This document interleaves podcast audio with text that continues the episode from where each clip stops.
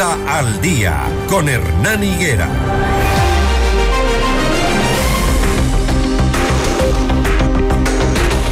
Seis de la mañana, 21 minutos. Empieza a amanecer en Quito.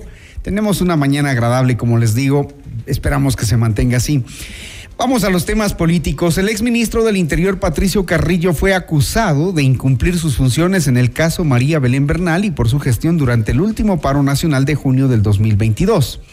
Carrillo estuvo en el cargo entre marzo y septiembre del 2022 y enfrentó el paro indígena de junio, parte de la crisis carcelaria y el femicidio de María Belén Bernal, tras lo cual dejó el cargo. Y su censura llegó precisamente por dos de estos temas. La Asamblea Nacional le acusó de reprimir la protesta social y lo responsabilizó del femicidio que sucedió en eh, la Escuela de Policía en Pomaski. En la sesión del pasado jueves 23 de febrero, los legisladores censuraron al exministro con 105 votos a favor y 19 abstenciones. Con nosotros el exministro del Interior, Patricio Carrillo, a quien saludamos. Buenos días. General Carrillo, eh, ¿cómo usted eh, lee eh, al final esta censura cuando ya estaba fuera del cargo y qué em, responsabilidades usted reconoce de todo lo que le dijeron en la Asamblea? Buenos días.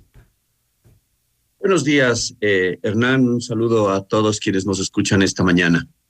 En la Asamblea Nacional, desde mi posesión, desde el primer día, inició un hostigamiento a la gestión el hecho evidente son más de 300 pedidos en cinco meses y un poco más de días de gestión, eh, casi comparecencias en todas las comisiones y en el Pleno en un promedio semanal que impedía que inclusive la gestión territorial se pueda ejecutar. Ese hostigamiento, asumo yo, es un revanchismo indiscutible por, por eh, lo que se realizó como institucionalidad en defensa de la democracia en octubre del 2019 y son odios y antipatías a políticos anteriores inclusive. Ya en mi gestión eso se evidencia porque eh, las jornadas esas eh, de orden público en, la, octubre del 2019 tenían eh, dos caras visibles, la de la ministra y la de un oficial general que era parte de la estructura del mando, pero que no era el comandante general. Eh, y en las jornadas de junio del 2022 eh, se identifica única y exclusivamente al ministro del Interior y el resto del Estado no, no es eh, partícipe de ninguna observación. Entonces ahí hay una clara persecución. Esa es la forma de hacer micropolítica en este país. A mí me parece que en el Ecuador hay una disfuncionalidad terrible en este sentido, porque eh, no tratamos de solucionar los problemas de la gente, no se debaten realmente las necesidades sociales para encontrar soluciones desde lo político, desde lo económico, desde lo social, desde lo legal, desde lo ambiental inclusive, sino básicamente estamos eh, produciendo hechos políticos y, y persiguiendo entre, y persiguiéndose entre actores políticos.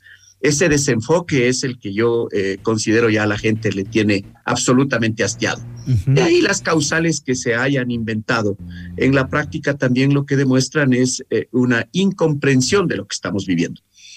Fueron tres causales, son cuatro juicios, el primero ya se terminó, el resto eh, violando la constitución inclusive, porque no, ninguna persona puede ser juzgada dos veces por una misma razón, eh, continúan en esa, en esa lógica. Vemos, eh, que, la, le vemos que le aprobaron el juicio otra vez, ¿no? Sí, aprobaron nuevamente, porque eso, eso lo único que demuestra es la, la, la insensatez, la idiotez, y yo creo que ante la, ante la estupidez y la idiotez es mejor separarse. En, los otros causales son el fenómeno de inseguridad que vive el país, como que si en una política absolutamente cortoplacista, con un ministerio que había que crear, y mientras se creaba el ministerio había que no solamente diseñar la política pública, sino también ejecutarla con gravísimos problemas de inseguridad que venía enfrentando el país, no generados por la presencia de un ministro, sino por problemas estructurales eh, mal diagnosticados y no, no atendidos a tiempo. Y además eh, por una cantidad de exacerbaciones en función de lo que vivió el mundo en el año 2020 con la pandemia. Eh, entender que la inseguridad es un fenómeno producido por la presencia de un ministro incómodo demuestra también muchísimas, muchísimos mecanismos eh, que lo único que traducen en la práctica es que el Ecuador quiere mantener un sistema ¿Por qué? y a todo aquel que es antisistema hay que eliminarlo. ¿Por qué cree, que se, ¿por qué cree que se ensañaron con el general Carrillo? Porque claro, eh, como usted bien dice, estaba cumpliendo una función, no se podría, no se podía permitir ciertos hechos de vandalismo en las jornadas de junio del 2022, aunque sí hubo algunos excesos de la Policía Nacional que, que quedaron registrados en Cámara, que fueron parte del proceso del juicio político. Por eso le preguntaba yo al inicio, ¿qué de todo eso que le dijeron, qué de todo eso que usted ha podido reflexionar en este tiempo de procesamiento político en la Asamblea, usted reconoce? Mire, yo lo que debo reconocer es que primero somos humanos y los humanos podemos ser falibles. Y en un mecanismo de alteración del orden público, ningún policía durante todos 18 días de recibir desde escupitajos, insultos y una serie de agresiones, inclusive armadas, eh, difícilmente podrá mantener una, una cordura. Eh, en el otro caso, eh, la, la policía sale a defender, y los atacantes son los otros que bajo el disfraz que siempre ponen y bajo la premisa que ellos argumentan de que son infiltrados, entonces, eh, claro, eh, la, la, la, eh, la, violencia es producida por, quienes infiltran, que en este caso es la misma institución policial, y quienes defienden que son policías también. Eso, eso no tiene lógica y yo creo que parte del conflicto que hay que reconocer socialmente, más que en lo personal, es las amnistías, porque en la práctica estos mecanismos de, evitar la ley, estos mecanismos de no judicializar, estos mecanismos de politizar la justicia, inclusive son los que nos tienen como nos tienen. Mire lo que está sucediendo este momento, el día de ayer en Colombia.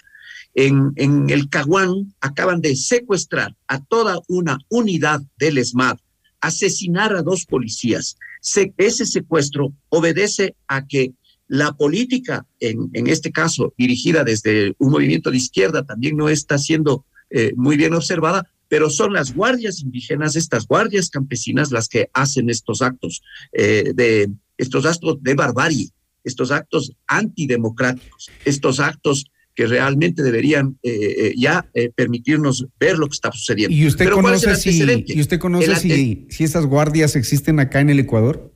El antecedente es que fueron amnistiados de igual manera y fueron declarados luchadores sociales.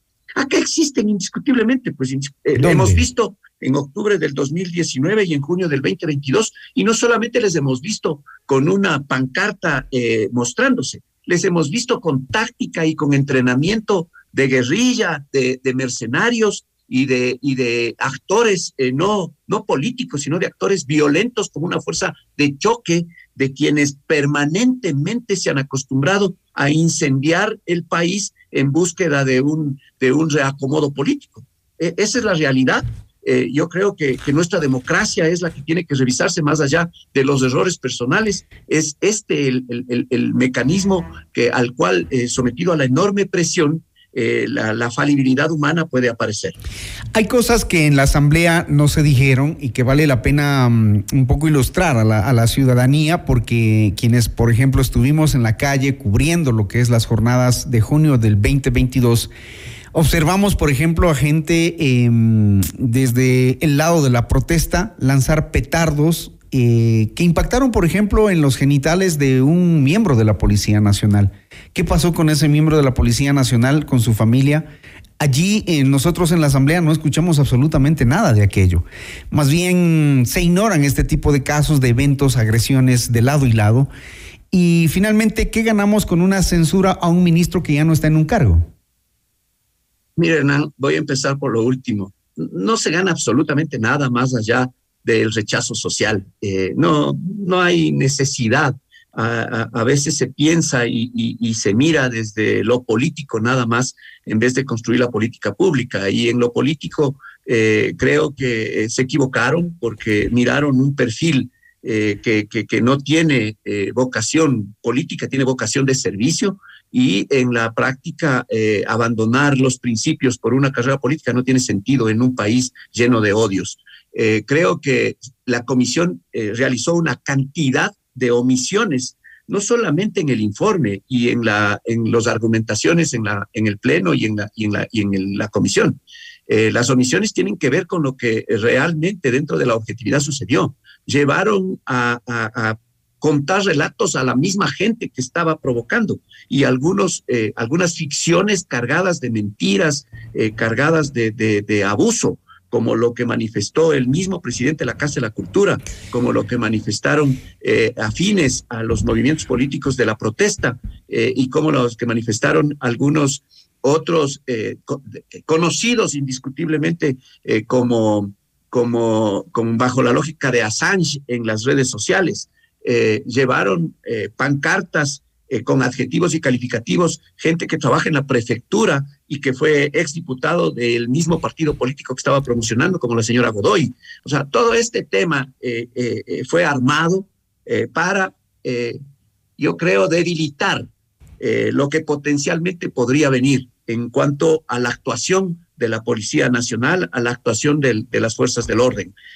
ya es, es conocido todos aquellos actores que desde el lado de la violencia, que no solamente llevan petardos, que no solamente llevan pólvora, que llevan munición, que atacaron convoys militares, que atacaron y ofendieron no solamente a la dignidad de las personas, que atacaron derechos y que cometieron delitos, pero que fueron amnistiados y que desde esa amnistía eh, creen que no existe ley para ellos, pero miran desde el otro lado. ¿Hay algún que quienes han enfrentado terminan eh, cuestionados, terminan eh, censurados y terminan, eh, por último, con estos mecanismos políticos. Pero en la parte penal no pueden probar con una sola pericia absolutamente nada de lo que acusan. absolutamente nada, no hay una. Y nosotros hemos protegido esa institucionalidad porque quienes soportamos el peso y la carga social, el peso y la carga de esta narrativa, y el peso y la carga en la fiscalía somos dos personas, la ex ministra Romo y el ex ministro Carrillo. El resto hemos protegido la institucionalidad, pero llegará un momento en que ya la misma policía, cuando empiece a ser acosada, como lo que está pasando en Colombia, como lo que está pasando en el Perú, como lo que está pasando en Chile, como lo que está pasando en Argentina, entonces ahí la sociedad va a verse mucho más debilitada. Yo creo que hay que llegar a un equilibrio, Hernán, entre un Estado que se, realmente sea garante de derechos y libertades y un Estado punitivo que enfrente a estas hordas también, pero de manera eficaz y eficiente.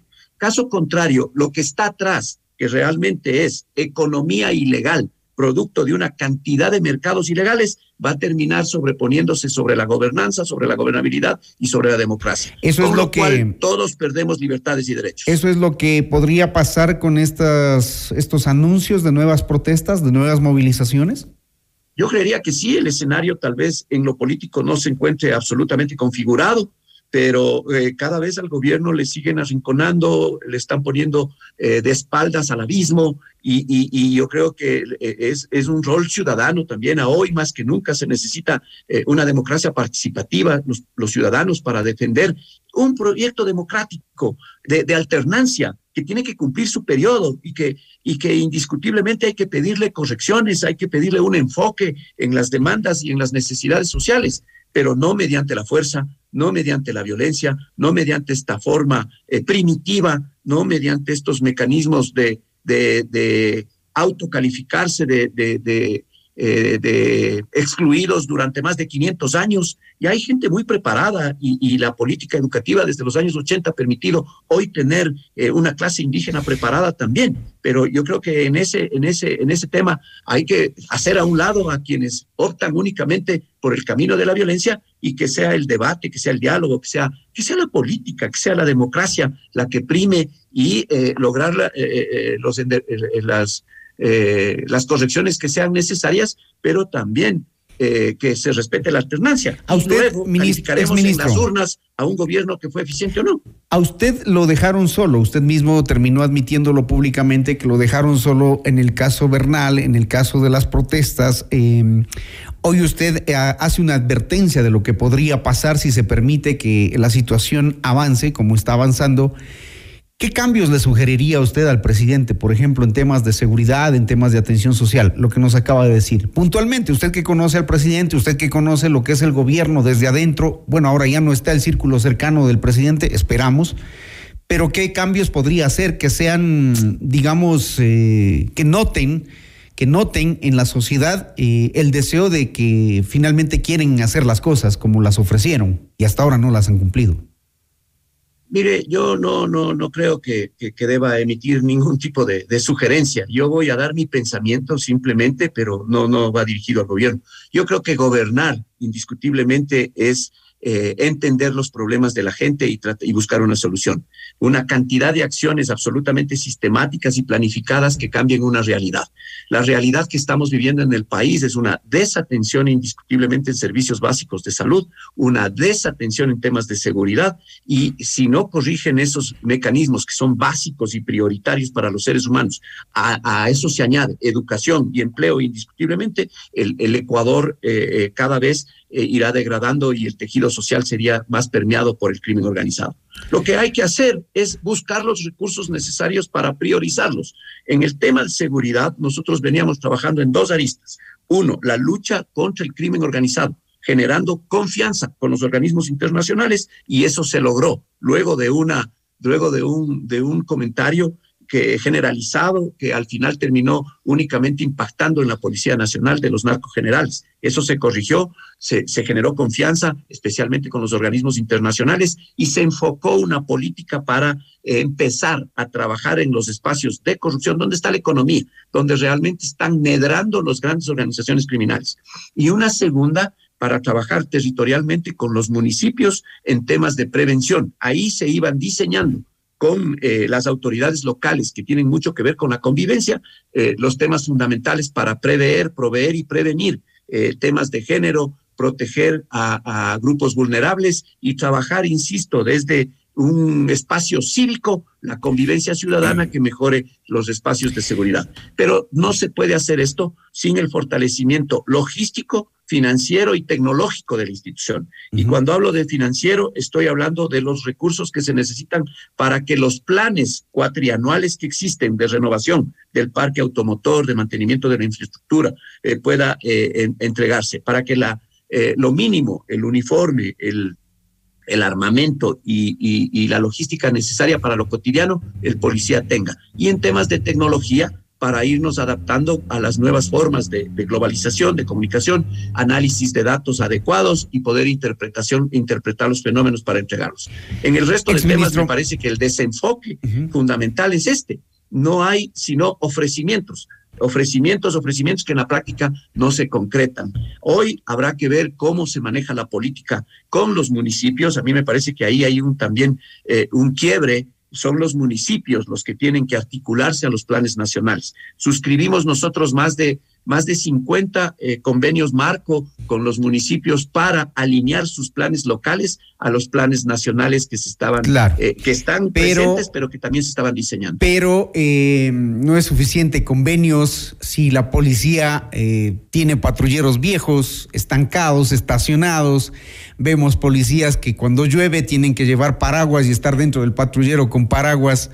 Vemos bandas delictivas con inhibidores de señal celular mientras la policía prácticamente está desatendida completamente. Da una tristeza de verdad ver cómo la institución policial ha quedado, cómo está, a pesar de que el ministro actual ha dicho que ya en los pocos días se les empezará a entregar los chalecos. Sí, pero las bandas se organizan cada vez más y usted más que nadie conoce que ha resultado un verdadero eh, proceso lento el de reequipar a la Policía Nacional y ahora estamos pagando las consecuencias.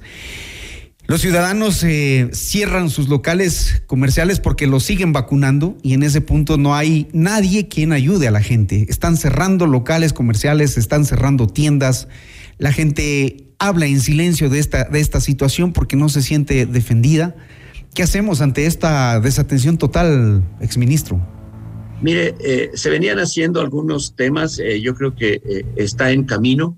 Nosotros trabajamos en la incorporación de más talento humano, no solamente para la policía, sino para toda la estructura, porque en la práctica la administración, el sistema de justicia es eh, si nosotros creamos condiciones favorables para la presencia del crimen organizado, no es de este tiempo, no es inclusive yo diría eh, eh, de este último, de, estos últimos años, no es de la presencia de, insisto, de un ministro incómodo, antisistema para, para el crimen organizado. Yo creo que esto venía debilitándose desde hace mucho tiempo a las instituciones de defensa y de seguridad desde dos décadas anteriores en, en, en, la reforma, le quitaron sus leyes especiales en temas disciplinarios, le quitaron la fábrica de uniformes, con lo cual ahora es muy complejo y muy difícil realizar la compra pública. Yo creo que en el tema eh, deficitario indiscutible en la logística y en la tecnología, también eh, el COVID eh, operó no se pudo durante dos años, que es el año 2020, 2020 y 2021, eh, realizar esa renovación de los patrulleros. Se venía trabajando con, eh, eh, con estados para hacer compra directa con Israel y con Estados Unidos. No sé cómo quedaría eso. Ustedes recordarán que ya se presentó un plan, se declaró como prioridad y como amenaza principal el narcotráfico y la minería ilegal, eso obligaba a que podamos tener mecanismos de emergencia y de urgencia para la compra. Eh, sí son complejos, lo, vivimos nosotros, porque en enero del año anterior, que yo no era ministro, se ofrecieron nueve millones para Guayaquil. Yo llegué el 30 de marzo eh, y a partir del primero de abril empezamos, en junio ya se concretaron algunos temas, se entregaron motocicletas y eh, se, eh, fluyeron 11.4 millones de dólares. Ahora lo que vemos es, y continuamos con, con, el ofrecimiento, pero no avanzamos. O sea, desde ahí hay un estancamiento. Ingresaron 8 mil nuevos policías, 1.400 mm. agentes penitenciarios, se estaba fortaleciendo sí, gente tenemos. El, otro sistema de Personal vamos a tener, lo que no tenemos es equipos.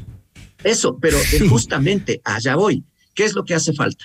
Hace falta que alineen el plan. No puede ser que cada, eh, que cada relevo vengan con improvisaciones nuevas. Claro. Nosotros, yo no había conocido nunca ningún plan Tenemos sobre tres mil policías graduados, ocho mil policías graduados sin equipos. O sea, ¿de qué sirve? ¿De qué? O sea, le, creen al país. Porque, sirve de mucho porque dentro del plan había gente que se estaba eh, seleccionando desde la academia, que venga ya con una formación universitaria y con la ciencia necesaria para convertirse en un perito, porque una gran debilidad de la institución era eh, entregar los elementos de convicción a la Administración de Justicia. Eh, no teníamos la, cantidad de peritos. Al incrementar la violencia, al incrementar las muertes violentas, al incrementar los hechos en las calles, necesita necesitábamos mayor pericia y esa policía técnico-científica había que fortalecerla. Hacia allá tuvimos un enfoque también eh, y, otros, no solamente era la policía preventiva uniformada que va a nutrir y alimentar el, el, modelo de gestión, era también este, este otro mecanismo. Pero, pero mire, todo tiene que mirarse en conjunto, todo tiene que verse de manera integral. Eh, las comunicaciones, por ejemplo.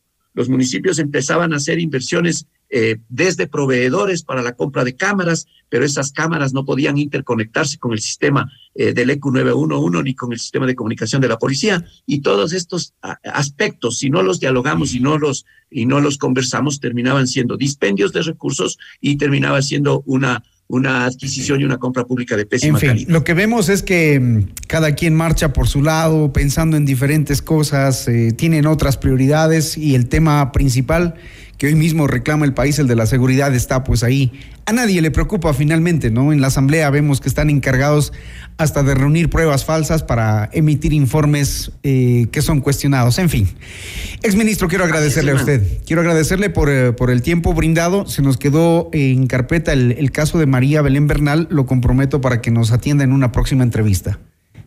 Con gusto. Muchísimas gracias. Pero yo creo que sobre este tema lo, lo, único que ha sido explotado hasta la saciedad es un asunto político, pero en la práctica no se mira eh, muchos otros temas atrás que son el reflejo de lo que la sociedad está viviendo. 645. Un gusto saludarlos. Buenos días. Gracias, buenos días. 645, el ex ministro del Interior, eh, Patricio Carrillo, aquí en Notimundo al Día.